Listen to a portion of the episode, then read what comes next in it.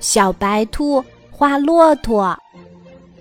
小白兔画了一头骆驼，把画儿拿去让马先生看，请他提提意见。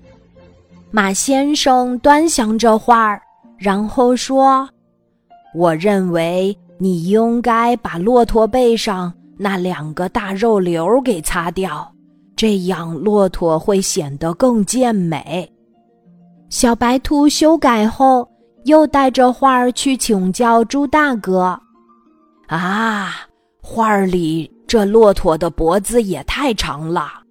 猪大哥扶了扶眼镜，认真的说：“如果你把骆驼的脖子画得再短一点儿，这画儿肯定更好看。”小白兔修改后，又把画儿拿给乌龟妹妹看。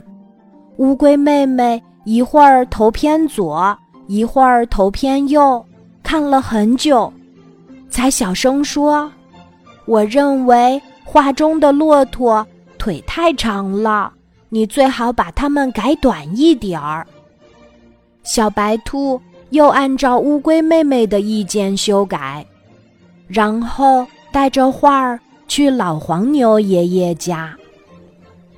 小白兔。为了画好画儿，跑了许多路，请教了许多朋友，虚心接受意见，精心修改了多次，最后画上的骆驼变成了谁都不认识的动物。请别人提意见是对的，但我们采纳意见之前，应该多加分析，有所取舍哦。